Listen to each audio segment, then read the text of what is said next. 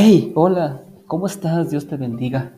Yo soy el hermano Jesús Galvez, discípulo de Jesús, el que te va a estar acompañando y guiando en esta maravillosa consagración a Jesús por manos de María. 33 días hacia un glorioso amanecer. Día 19, oración contemplativa de corazón. ¿Estás listo para tu consagración a María? Si no, prepárate. Como dije al principio, después del día de consagración todo cambia. Despunta un amanecer gloriosamente nuevo en nuestras vidas espirituales.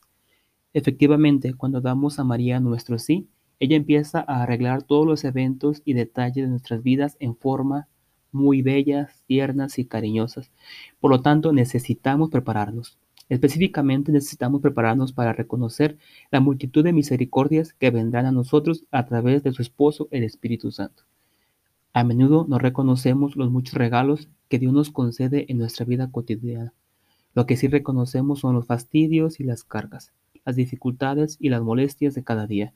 Nos llaman la atención, nos mueve a quejarnos, nos ponen de mal humor y nos consumen la energía. ¿No sería una tragedia si, después de empezar a recibir aún más regalos y gracias a través de nuestra consagración, no cambiáramos esta actitud negativa? Sí, sería trágico. Por lo tanto, necesitamos prepararnos y la Madre Teresa nos ayudará.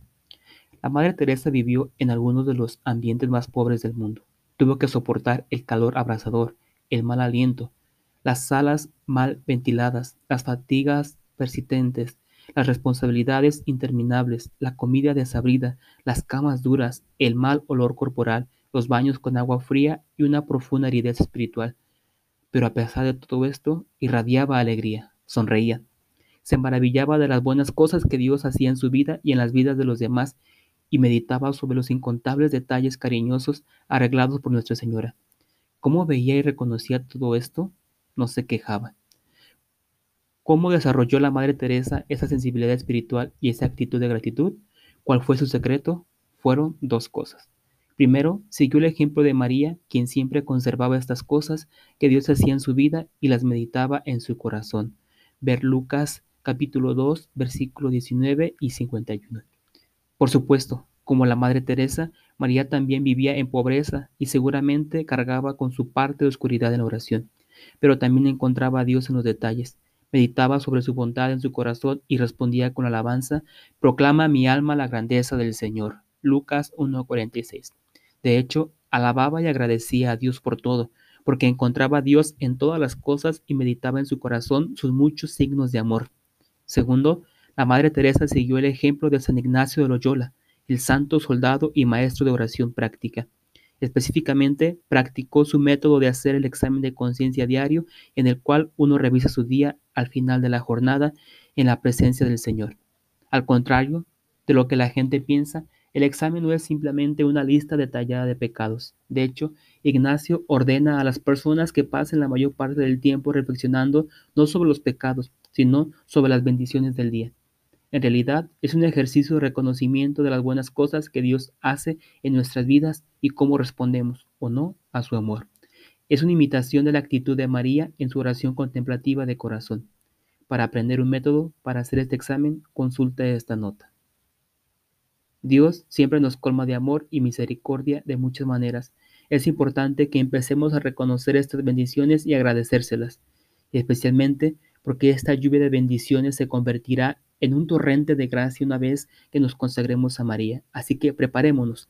Recordemos que según la Madre Teresa, una manera importante de vivir nuestra consagración es reconocer y meditar las bendiciones de Dios con María en las profundidades de nuestros corazones. Esta oración contemplativa de corazón nos lleva a alabar y agradecer, y estas alabanzas y agradecimientos nos encienden de amor divino. Oración del día. Ven Espíritu Santo que habitas en María Ayúdame a reconocer y meditar en mi corazón todo el bien que me haces. Te invito a que al finalizar tu día hagamos esta meditación, que pensemos, que recordemos cuántas muestras de cariño, de ternura, de compasión, cuántos signos nos ha dado Dios en nuestro día, cuántas bendiciones nos ha dado, y seamos conscientes de todo el bien que Dios ha hecho en nuestro día.